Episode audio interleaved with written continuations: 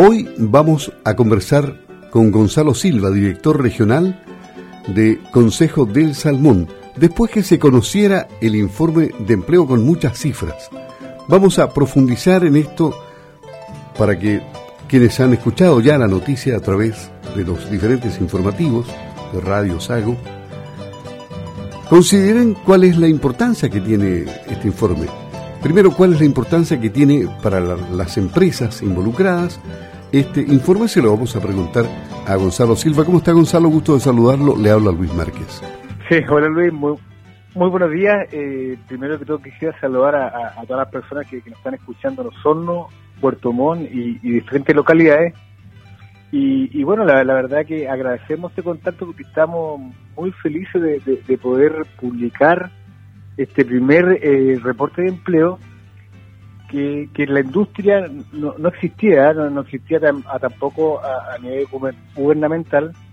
Eh, la, la, salmonicultura, a pesar de ser una actividad muy importante en Chile y especialmente para, para el sur, el, la, autoridad no, no, no, existía, no, existía publicación eh, respecto o específica de la industria. Y, y, bueno, así que en el Consejo del Salmón, que agrupa Acuachile, CERMAC, MOVI y Sermonation, decidimos avanzar en este sentido y, bueno, nos encontramos con varias cosas bien interesantes. Ya, ¿Y qué les permitió encontrar eh, cosas interesantes? ¿Cuál fue la metodología que emplearon para realizar este, este informe? Sí, este informe se, se basa un poco en el, estudio que realiza eh, el INE, eh, la metodología, digo, y, bueno, eh, finalmente las empresas socias eh, van reportando mensualmente eh, esta información al Consejo. Y, algunas de, las cosas que, fueron bien interesantes es que la industria siempre se hablaba de que da unos 70.000 empleos directos e indirectos y, luego de, este reporte nosotros estamos concluyendo que la industria da 34.000 empleos directos.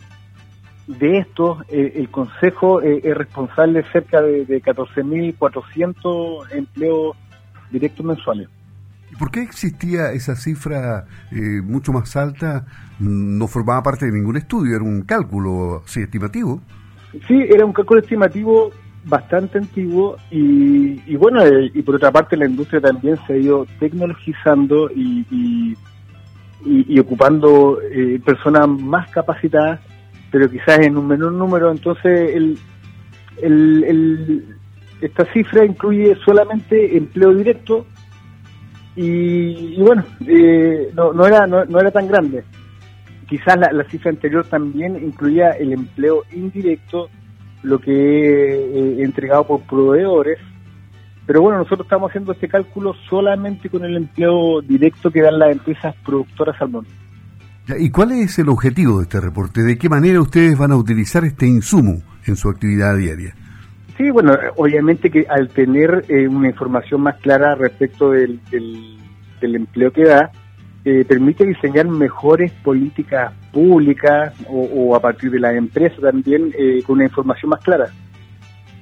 Así que básicamente ese es el estudio y bueno, y dar cuenta del impacto que tiene la industria en el sur de Chile. Sí, volvamos un poco atrás porque usted dijo que habían interesantes hallazgos que habían hecho con este reporte. ¿Cuáles fueron esos? ¿Podríamos señalarlos exactamente? Sí, y a todo esto escucho retorno y, me escucho a mí mismo y, más tarde se, se eh, medio complicado pero hablar, pero Sí, no, eh, yo te rogaría que si estás escuchando por internet la, la transmisión de la radio, eh, cortes esa señal, escucha solamente el teléfono, porque claro, tienes un desfase. Eh, por el por el por internet así que olvídate no le creas a eso siempre tiene un desfase y eso te complica y, te rebota en los oídos obviamente un poco más tarde y, y, complica para hablar así es que escúchame a través del teléfono solamente y el diálogo se va a hacer fluido. Estoy con el teléfono, pero no, te preocupes. Eh, bueno, algunos de los datos importantes es que al menos las empresas del Consejo Salmón, que representan un poco más del, o, cerca del 45% de la industria en términos de producción, entregan 14.400 empleos directos eh, mensualmente, ¿ok? Eso, es un primer punto. el, otro punto es que la, la, la en, plantas de proceso, eh, donde se entregan más empleo, eh, la, la, participación de hombres y mujeres eh, es bastante pareja. La, por ejemplo, la, participación de la mujer es un 45% en el empleo. Así que, bueno, esos son, son, datos. Ah, y quizás lo más interesante que nos permitió este estudio es que entre 2019, un año donde no hubo pandemia, y 2020, un, año que fue una crisis eh, muy importante para todos, el nivel de empleo que entregó la industria no varió, eh, se mantuvo estable durante todo este, este proceso, lamentable proceso, lo que da cuenta también de, que la, de que las medidas adoptadas por las empresas fueron acertadas y, permitieron cuidar la, salud de nuestros trabajadores y nuestras familias, así que eso también nos mantiene muy contentos. Pero, ¿qué estrategia eh, tan vital utilizaron? Porque la entrada y salida permanente semana a semana o cada 10 días de trabajadores a los centros de cultivo es complicada porque tienen que hacerse PCR, en fin, y, la gente cumplir protocolos muy estrictos. ¿Funcionó, por lo visto, la estrategia que implementaron ustedes? Sí, sí, sí, totalmente. Y, incluso entrar a una planta de proceso, una piscicultura y, o un centro cultivo es toda una aventura. Hay que hacerse PCR, pasar diferentes test, eh, bueno, obviamente usar mascarilla y otras cosas. Entonces la, la, la, seguridad que hay en las instalaciones eh, productivas de la industria salmón son, son muy altas y, como le digo, esto no, no, no, no no, ha dado cuenta de que no hemos tenido brotes o y tampoco ha disminuido el empleo o se han tenido que cerrar unidades productivas eh, producto del COVID. O sea, la producción ha estado inalterable prácticamente. Sí, prácticamente, y, lo que ha sido muy bueno, por ejemplo, en, en, regiones donde dependen mucho del turismo, eh, y, el turismo obviamente se ha visto bien impactado por, por el COVID, eh, la, industria salmón ha sido una fuente de empleo estable, eh, lo, que nos pone bien contentos y, bien orgullosos. Ahora, eh, ¿cuál es el impacto positivo de estas fuentes de empleo en Osorno y en Puerto Montt, que me imagino que deberían ser los, los más directamente beneficiados, aunque también deberían llegar trabajadores de otros puntos del país, ¿no? Bueno, eh, lo, lo, que usted dice es bien importante, la, industria también se ha caracterizado eh, o, ha sido un motor de, inmigración hacia regiones del sur. Eh, eso por una parte, y también dado por, las buenas condiciones laborales que ofrece. Usted me preguntaba por el empleo. Eh, mire, en, la región de los lagos, y, a partir de, nuestro informe, el, el empleo, o la región de los lagos concentra un 71,7% ciento del empleo que integra la empresa del Consejo. Aysén va bajando un 14,6 y Magallanes un 9,6.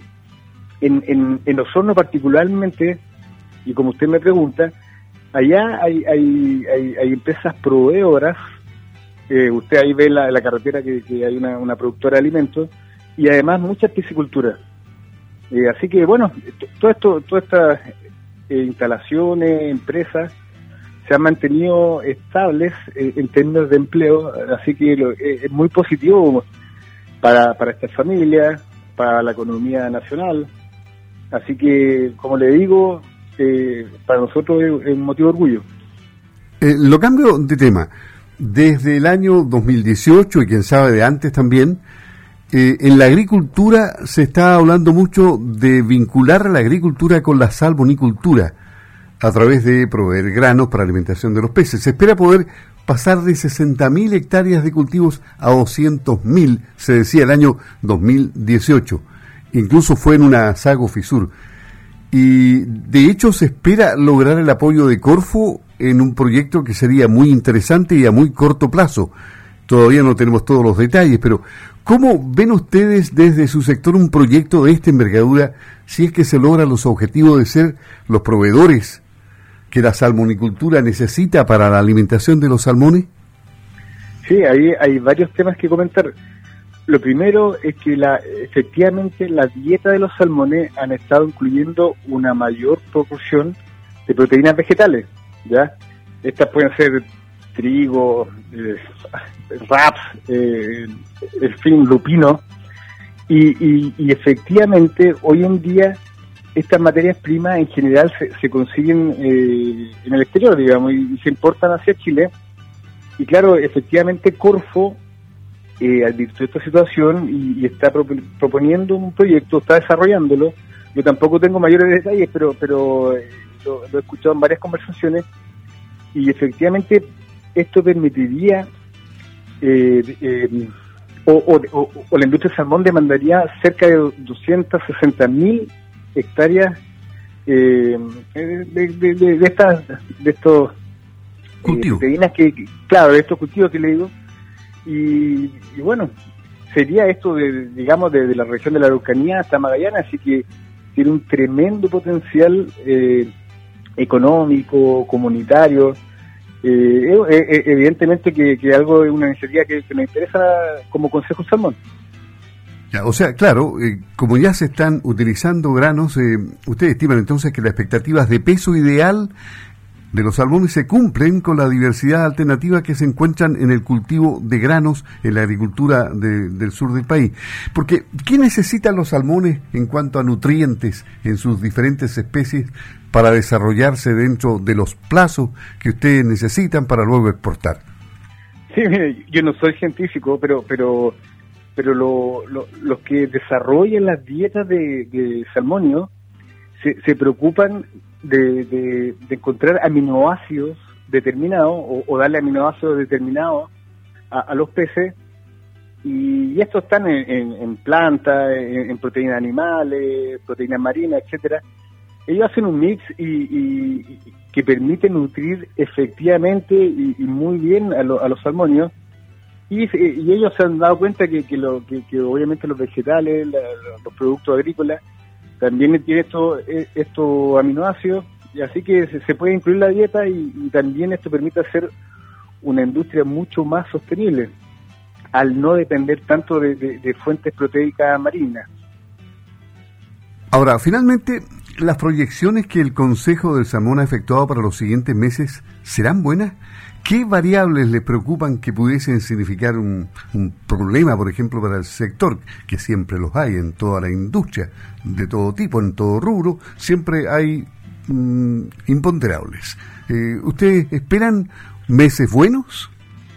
Sí, sí, la, industria salmón o, tiene un futuro brillante, o sea, la, demanda sigue creciendo año a año, producto que, la población mundial quiere nutrirse de mejor manera Así que por ese lado eh, está asegurada, digamos, o, no asegurada, pero, pero, pero, pero hay una demanda creciente. Y eh, por otro lado, bueno, hay, que ver cómo se han ido abriendo los mercados. Eh, poco a poco vemos en Europa o Estados Unidos, que este último nuestro principal mercado, ha estado disminuyendo las restricciones producto del COVID y esto permite que las personas vayan a restaurantes, hoteles, y donde lugares donde se consumen mucho los salmonios. Entonces, las proyecciones siempre son positivas para esta industria. Es decir, se vienen buenos tiempos. Muchas gracias, eh, Gonzalo, Gonzalo Silva, director regional del Consejo del Salmón, dialogando con nosotros hoy día aquí en Campo al Día de Radio Sago.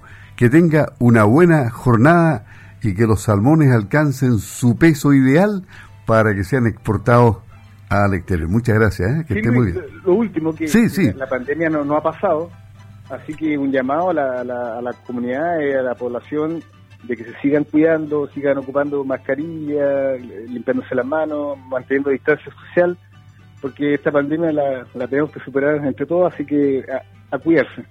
Perfecto, ok, que esté muy bien Gonzalo, hasta pronto, gracias. hasta luego, chao, chao. Chao. Thank you.